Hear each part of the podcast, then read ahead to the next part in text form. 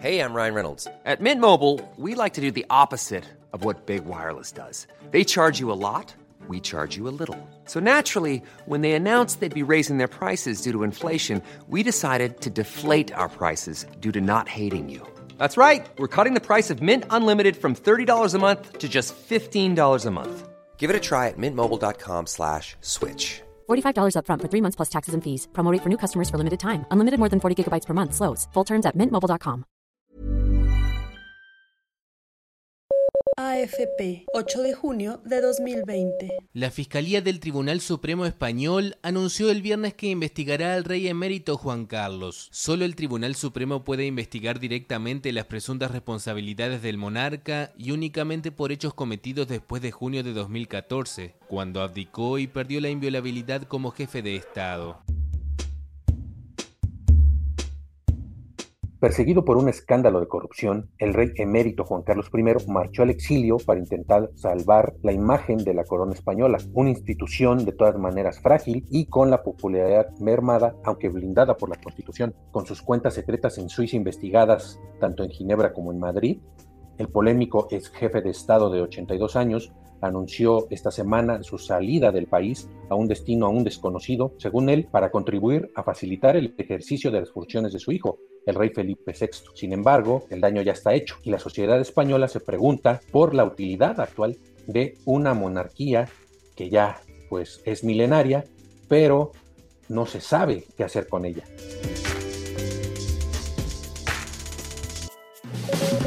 Las claves del mundo. El contexto internacional en Podcast OM.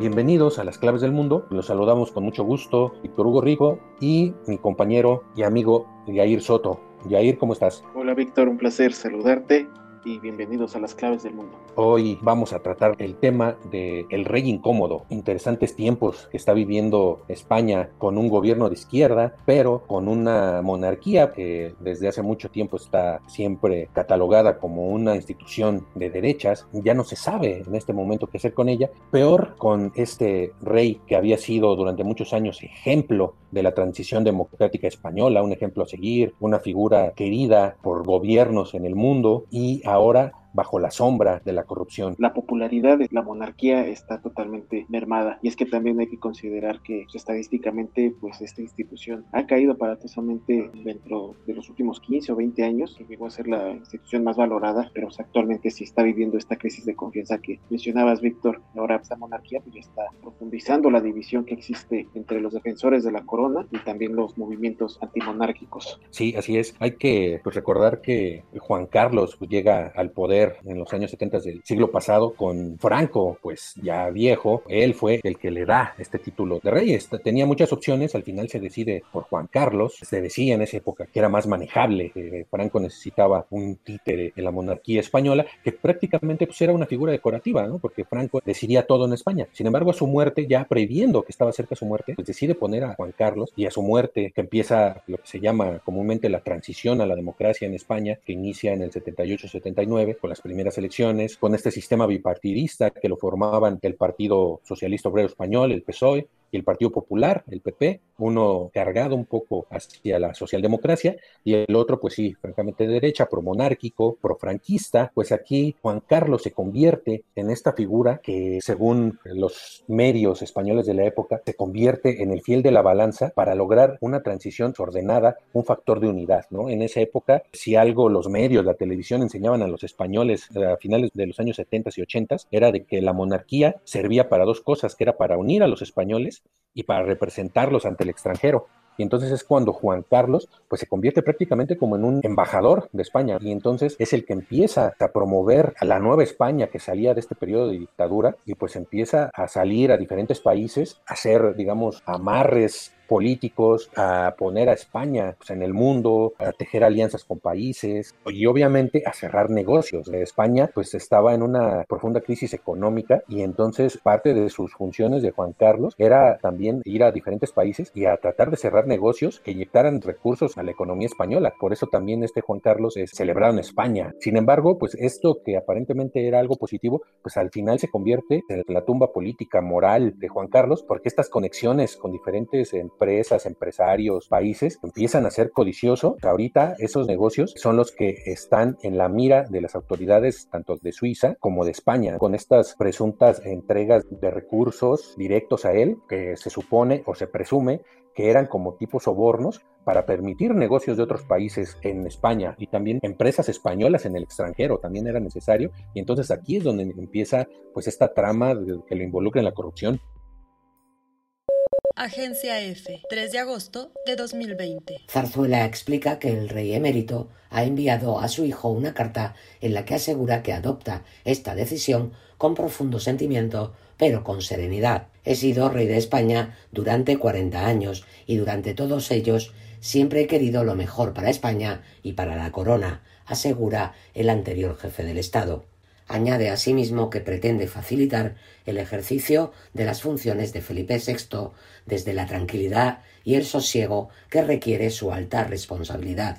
El comunicado de Zarzuela señala que don Felipe ha transmitido a su padre su sentido respeto y agradecimiento ante su decisión. Actualmente los fiscales tanto de Suiza como de España están investigando esta fortuna que salió a la luz tras las afirmaciones hechas por su examante, la empresaria alemana Corina Larsen. Ella divulgó unas grabaciones que obviamente no contaron con el consentimiento del rey emérito, en el que se afirma que poseía cuentas secretas en Suiza, además de recibir estos jugosas comisiones, que sobre todo por la concesión a empresas españolas de un contrato para construir un tren de alta velocidad en Arabia Saudita en 2011. Este mismo año, algunos medios suizos revelaron que en 2008 el rey Abdallah de Arabia Saudita transfirió 10 millones de dólares a una cuenta del banco suizo Mirabaud, que es perteneciente a una fundación panameña, en la que el rey Juan Carlos era el beneficiario principal de esta institución. Por eso es que eh, se señaló directamente al monarca español de, estar detrás de esta trama de corrupción, sobre todo esto del, tren de alta velocidad que pagó Arabia Saudita. Es así como pone a la vista esta investigación varios fiscales, tanto de España como de Suiza, tumba lo que queda de prestigio de la monarquía española, sobre todo por el rey Juan Carlos. Hay que recordar primero el caso NOS, esta institución supuestamente beneficencia donde la infanta Cristina y su marido Iñaki Ordangarín, ese deportista, de balonmano que se hizo famoso cuando se casó con esta infanta, empezaron también a sonar las alarmas por dinero ilícito, porque se estaban llevando una tajada de dinero que eran para obras benéficas. Entonces termina procesada la infanta Cristina y su esposo Urdargarín termina en la cárcel. Desde ahí la monarquía se empezaba a tambalear, pero hay que también acordarnos del 2012, cuando el rey Juan Carlos tiene un accidente allá en África. A partir de ahí, pues empezó a investigar y resulta pues que estaba en un viaje cazando elefantes. Ese fue el principio del fin para el rey Juan Carlos. Empiezan a surgir fotos donde se ve un lado de animales muertos. Eso fue un escandalazo. Y lo peor es que en ese momento España estaba en una crisis económica terrible, ¿no? De, después de la crisis financiera de 2008-2009, España estaba hundida y el 2012 fue de sus peores años. La gente no tenía para comer, había un desempleo eh, masivo en España y mientras el rey, como buen miembro de la realeza, se va de vacaciones a África a cazar, entonces regresa a la mente toda esta época del colonialismo de finales del siglo XIX con los reyes europeos, todavía dueños de media África y de un montón de países en el mundo, empezaron a sonar las alertas y fue donde empezó el rey a sopesar su al trono y se llega el enero de 2014. Es una fecha muy memorable negativamente hablando. Es un importante día para la, milicia en España, de los Reyes Magos. El rey Juan Carlos empieza a leer un discurso y se empieza a trabar, y empieza así como a balbucear. Y la eh, versión oficial era de que pues, lo había molestado una luz y que no había podido leer. Pero ya luego nos enteramos, la prensa empieza a sacar de que un día antes, a sus 76 años, se había ido de fiesta a celebrar su cumpleaños a Londres y entonces no había dormido y pues llegó así con tremenda juerga y resaca a sus 76 años, repito, a leer ahí un discurso institucional, entonces ya fue la gota que derramó el vaso, porque ya ese mismo año, el 18 de junio, es cuando decide abdicar a favor de su hijo, Felipe VI, pero pues ya a Felipe le ha sido muy difícil enderezar esta institución monárquica porque todas las miradas están bajo el rey Juan Carlos, ¿no? Y después sale este tema de los presuntos actos de corrupción, ya no digamos las cuestiones de sus amantes que fueron múltiples a lo largo de su reinado, pero pues las sabían tapar bien, había un pacto entre el gobierno y los mismos medios de comunicación de españoles que generalmente han sido proclives a la monarquía, hay unos muy promonárquicos, otros no tanto, pero que al final defienden la institución porque saben que es fundamental para la democracia española o era fundamental en ese momento, pues deciden tapar todos estos escándalos, pero este pues ya fue imposible, porque ya no implica cuestiones morales, sino implica cuestiones de dinero, sucio o ilegal. Pedro Sánchez, presidente del Gobierno de España, 4 de agosto de 2020. Lo que se juzga no son instituciones, se juzga a personas.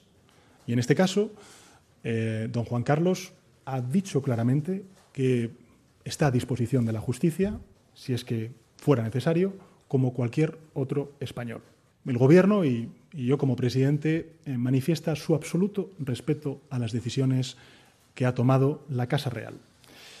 Y manifestamos ese absoluto respeto por cuanto hay detrás de la decisión que ha tomado la Casa Real, que es la de distanciarse de supuestos, supuestas conductas eh, cuestionables y reprobables por parte de un miembro de la Casa Real. España necesita de estabilidad y de instituciones robustas. Y las instituciones robustas tienen que abonarse con ejemplaridad, con transparencia, y con regeneración.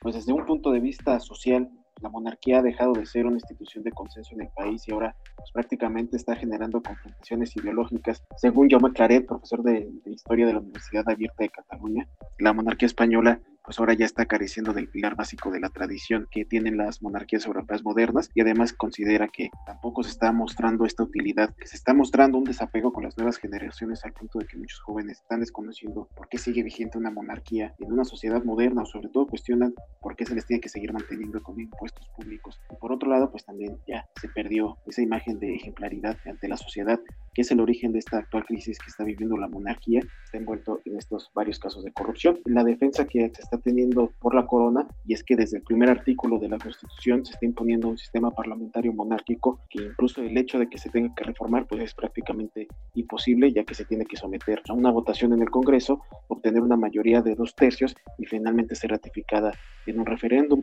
pero actualmente el Parlamento está dominado por dos principales fuerzas políticas, que es el Partido Socialista y el Partido Popular, este último con tendencia conservadora, y ambos partidos no están poniendo en duda la monarquía, digamos que son promonárquicos, por eso constituye algo prácticamente imposible de que se pueda reformar la Constitución para hacer a un lado a la monarquía. Y por otro lado, pues obviamente tenemos, eh, pese al conflicto que tiene con su hijo, el actual rey Felipe VI, el rey eh, actualmente ha tomado pues medidas para tratar de mejorar la imagen de la corona, como imponer un código de conducta a la familia real, impuesto desde que tomó el reinado, y retirar la asignación anual al rey emérito Juan Carlos I, al conocerse todos estos detalles sobre esta fortuna opaca que está obteniendo. Y también pues es necesario conocer que los medios de comunicación que están defendiendo a la corona española con mucho fervor, tanto al emérito rey Juan Carlos como a Felipe VI, en estos últimos días hemos visto que ellos son los que están encabezando esta batalla para conocer el paradero de Juan Carlos. Ya huyó del país y no saben dónde está, se estaba especulando que estaba en Portugal, en République catholique. Eh, los gobiernos, las autoridades migratorias de esos países han desconocido la llegada, el arribo del rey emérito.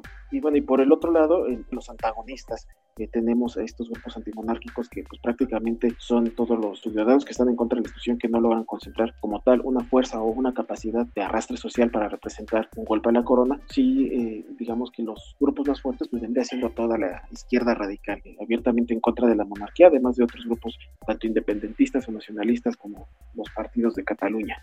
Así es, hay que también recordar que eh, por ejemplo, en España está prohibido, por ejemplo, quemar imágenes del rey en un país democrático que supuestamente respeta la libertad de manifestación. El quemar una fotografía del rey es penalizado con arresto. Últimamente han estado creciendo estas escenas en España de manifestaciones con las imágenes de, pues ahora de Felipe VI, con las, las imágenes invertidas y después quemándolo. Esto sobre todo después del, intento secesionista de, de Cataluña, crecieron estas escenas y Felipe VI no ha encontrado la manera de frenar este desgaste de la monarquía, al final esto ha llevado a un distanciamiento con su padre. Según el diario El País de España, pues más que una decisión de Juan Carlos de salir de España, fue una decisión de Felipe II que fue duramente negociada, porque Juan Carlos obviamente hace unos años, como un castigo de su hijo, le habían quitado su emolumento mensual que percibía como rey emérito, que esto también no está en la Constitución. En la Constitución nada más se reconoce al rey, no hay ninguna figura de rey emérito. Esto se lo sacó Mariano Rajoy de la manga para proteger a Juan Carlos después de abdicar. Su hijo, cada vez más distanciado de su padre, negoció con él los términos de su salida de España y entre otros fue mantener su fuero y mantener su cargo de rey emérito para poder seguir teniendo, digámoslo así, impunidad. Todavía no hay acusaciones en su contra,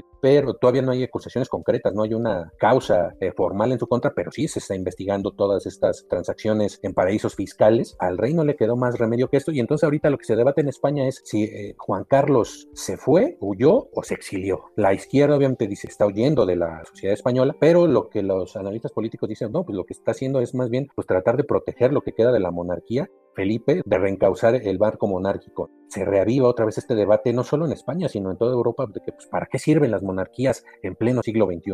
Todo este dispendio de dinero, de lujos que tienen todos estos monarcas, gente de la familia real que pues está conectada una con otra, la monarquía de España, con la monarquía de Holanda, con las monarquías de varios países europeos donde todavía existe esta figura, donde todavía existe estas familias, pues están unos conectados con otros. ¿Por qué? Pues los Borbones son una dinastía ya muy vieja, nació por ahí del siglo XIII y proviene de otra monarquía también muy, muy de abolengo en, en Europa, que era la de los Capetos. Esa proviene de mucho más, de más de un milenio. Y los Borbones, que es la rama de donde proviene Juan Carlos, pues se instaló en el poder en España por ahí del siglo XVII, después de estas guerras de sucesión que tuvo con otra dinastía que era la de los Habsburgo, que también gobernaron España entre el siglo XVI y el siglo XVII, para gente sobre todo nacionalistas, ultrans españoles, ultraderechistas, de estos nuevos nacionalismos que están surgiendo en todo el mundo en estos últimos años, pues el mantener la figura de la monarquía, el mantener la figura del rey, pues es parte de la identidad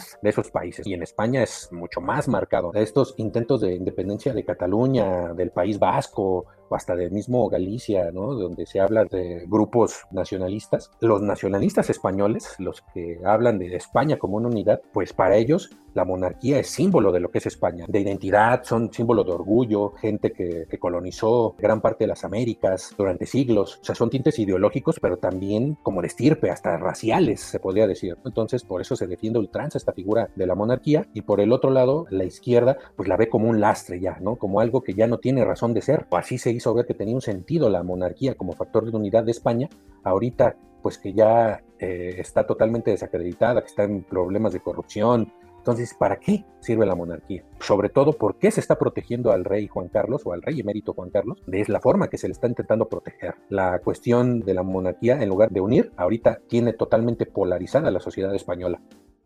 RT en español, 7 de agosto de 2020. Ahora se habla de Abu Dhabi, así lo asegura el diario ABC, que ha publicado en exclusiva un plan de vuelo de un avión privado que salió en teoría de Vigo, en Galicia, el lunes por la mañana y aterrizó en el aeropuerto de Albatín siete horas más tarde.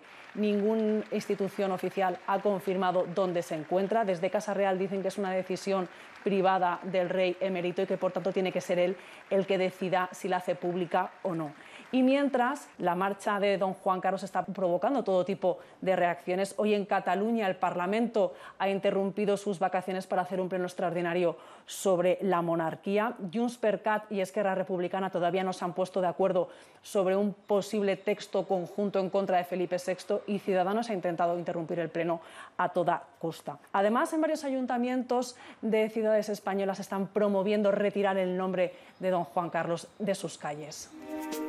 Pues bien, damos carpetazo final a este podcast. Esperamos que haya sido de su agrado. Por eso también los invitamos. Suscríbanse a las claves del mundo a través de Spotify, Google Podcast, Apple Podcast, Acast. Ahí nos pueden encontrar, igual como toda esta oferta que Organización Editorial Mexicana pone a su alcance. Y así es. Y hoy les recomendamos aderezo para aquellos amantes de una cerveza bien fría en estos tiempos de calor. Aderezo nos trae el proceso de elaboración de esta cerveza, diferentes datos curiosos, muchas cosas interesantes alrededor de la bebida favorita de casi todos. Nuestras redes sociales para que se comuniquen con nosotros, para que ahí nos comenten sus opiniones, sus críticas, sugerencias de temas que quisieran escuchar en las claves del mundo. También vamos a estar más activos en Twitter sobre nuestros futuros podcasts para que ustedes también estén al pendiente y nos quieran hacer preguntas respecto al tema que vayamos a tratar. Y adelante, sugiéranos qué les gustaría escuchar en las claves del mundo. Nuestra cuenta de Twitter es arroba podcastweb y también nuestro correo electrónico podcast.om.com.mx. Agradecemos como cada semana la producción de Mitzi Hernández. Muchísimas gracias, Víctor. Gracias, Jair, y gracias a todos por escucharnos. Nos oímos la próxima semana. Esta es una producción de la Organización Editorial Mexicana.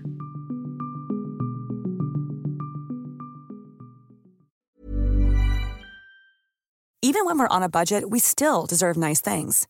Quince is a place to scoop up stunning high-end goods for 50 to 80% less than similar brands. They have buttery soft cashmere sweaters starting at $50, luxurious Italian leather bags, and so much more. Plus, Quince only works with factories that use safe, ethical, and responsible manufacturing. Get the high-end goods you'll love without the high price tag with Quince.